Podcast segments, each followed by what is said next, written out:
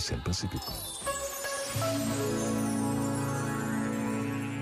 As palavras precisam de ser ditas, descobertas. A palavra fidelidade.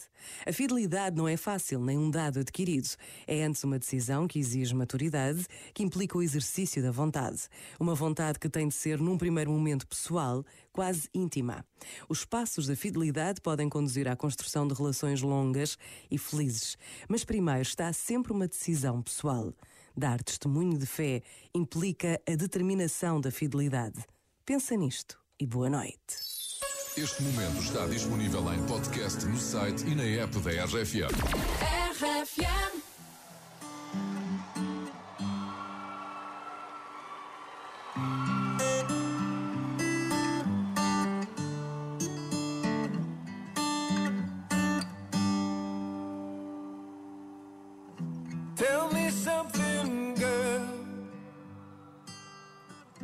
Are you happy in this modern world?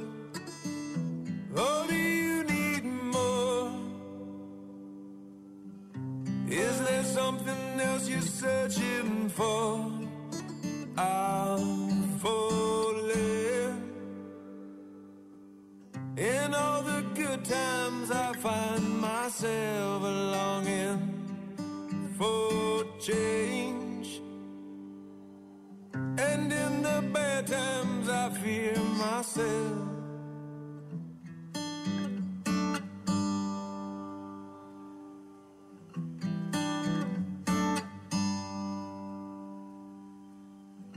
Tell me something, boy. Aren't you tired trying to fill that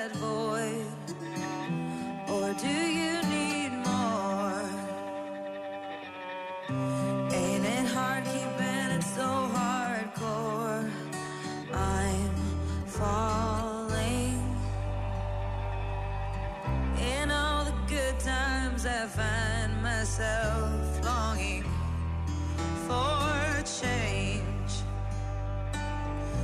And in the bad times, I fear myself.